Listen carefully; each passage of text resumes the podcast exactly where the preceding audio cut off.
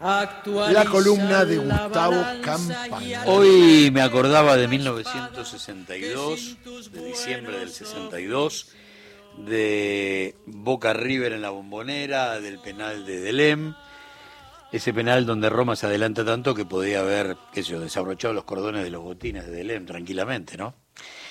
Y la frase de Naifoino, aquel árbitro emblema de la década del 60, penal bien pateado de gol, a llorar a la iglesia. Guarden ese comentario. Porque los medios de comunicación del poder real en la Argentina metieron por encargo en el living de millones de seres humanos la legitimidad de Barro que alcanzó para consagrar a la judicialización de la política.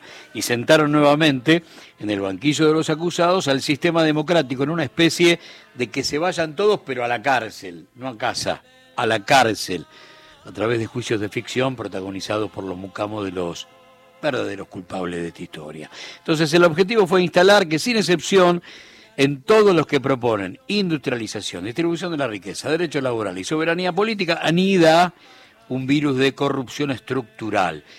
La diferencia con la causa cuadernos es que hubo que involucrar a los que estaban del otro lado del mostrador.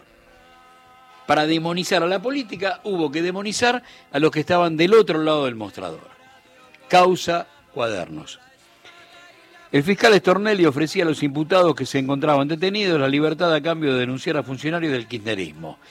Esto, que ya lo sabíamos, es otra cosa cuando lo firma Carlos Wagner, el ex titular de la Cámara Argentina de la Construcción.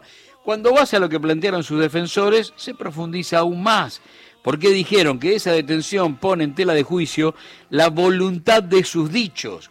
¿No? Ahí vamos a la doctrina Irursun ¿no? y, tenerlo en cana, aunque no sea culpable pone en tela de juicio la voluntad de sus dichos, la prisión preventiva, declaraciones que no cuentan con registro fílmico ni grabación, transgrediendo lo que obliga la ley. Dicen que el modo de colaboración elegido por Estornelli, colaboración, entre comillas, propició la autoincriminación forzada del imputado, agregamos, de todos los imputados en la misma condición que Wagner, porque la libertad quedó supeditada a su colaboración. Si no había colaboración, no había libertad. Por lo tanto, el asunto no era si vos eras culpable o inocente.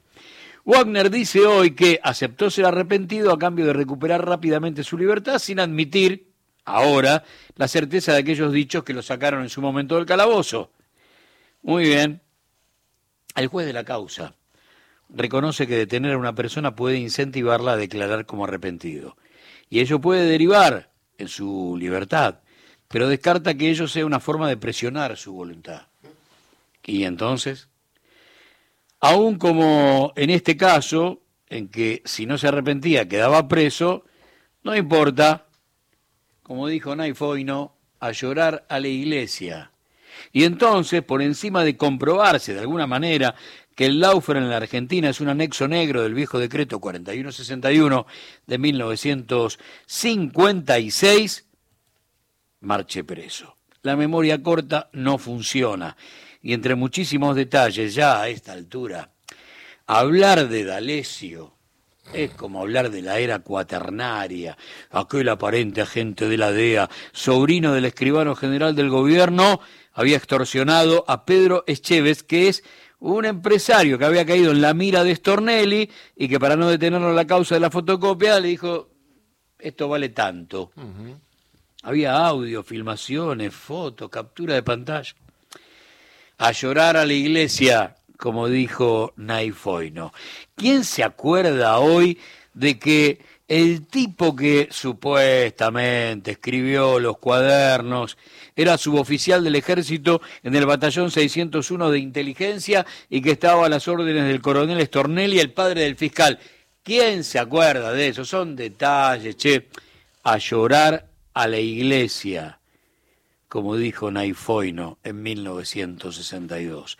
Empiezan a saltar los que de alguna manera fueron encontrados del otro lado del mostrador para poder meter en cana la política.